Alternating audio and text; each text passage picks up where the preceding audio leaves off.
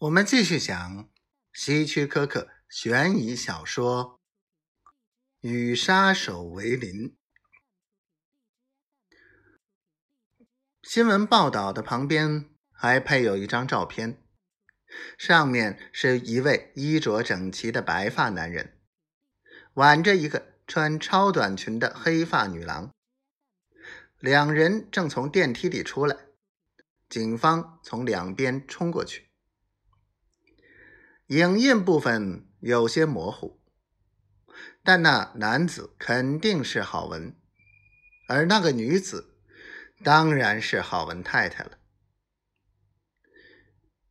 还有一张影印简报夹在下面，日期是几个星期后，标题是“涉嫌谋杀案件，证据不足作罢”。本报讯：涉嫌。为一连串商人谋杀案做中介的哈利，今日意外获得释放。首席检察官对此案不愿发表评论。据说本案的关键证人失踪。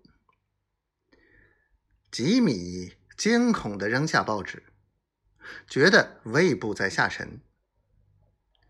郝文是个老好人，会是黑社会人物？如果这是真的的话。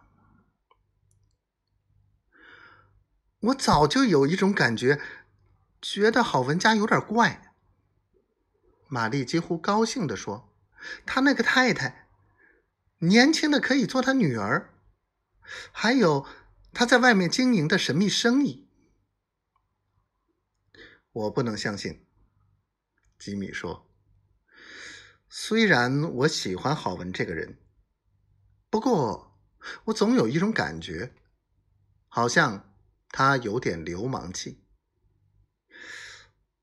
我相信，如果你让他做的话，他什么都做得出来。不过，为谋杀牵线，不，这我可不相信。都是你瞎吹自己有知人之明。玛丽皱起眉头，点着一支烟。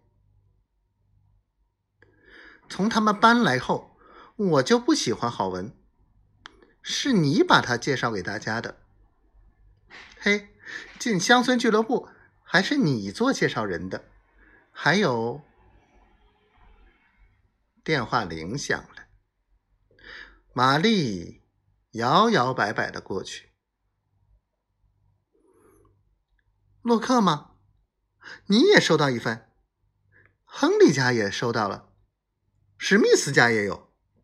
是的，我同意。太可怕了。哦，我知道。是的。啊，他在这儿。你等一等。她转过身，把话筒递给丈夫，说：“是洛克打来的。